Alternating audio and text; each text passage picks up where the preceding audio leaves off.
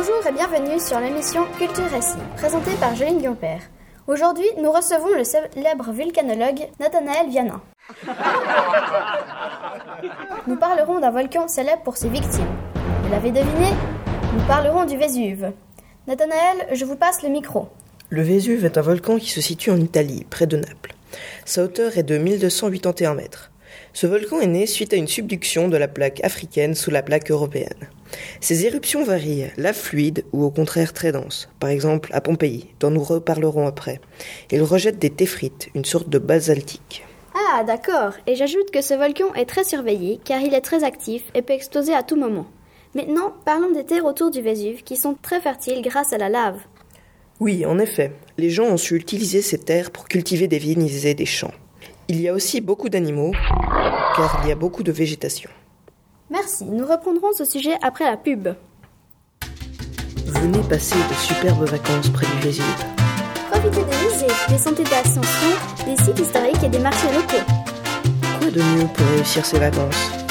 Vésuve vacances Bon, revenons à nos lapins, enfin à notre volcan.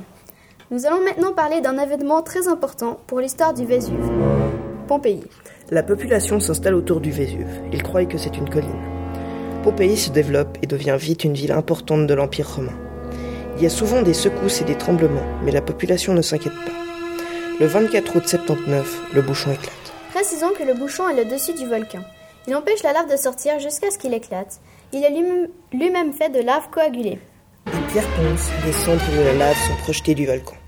Un gros nuage de cendres se dirige sur la ville et une pluie de cendres et de pierres ponces s'abat sur Pompéi. D'autres villes et villages sont touchés. La population est presque entièrement décédée, mais les corps restent conservés dans des sarcophages de lave coagulée pour le plaisir des archéologues.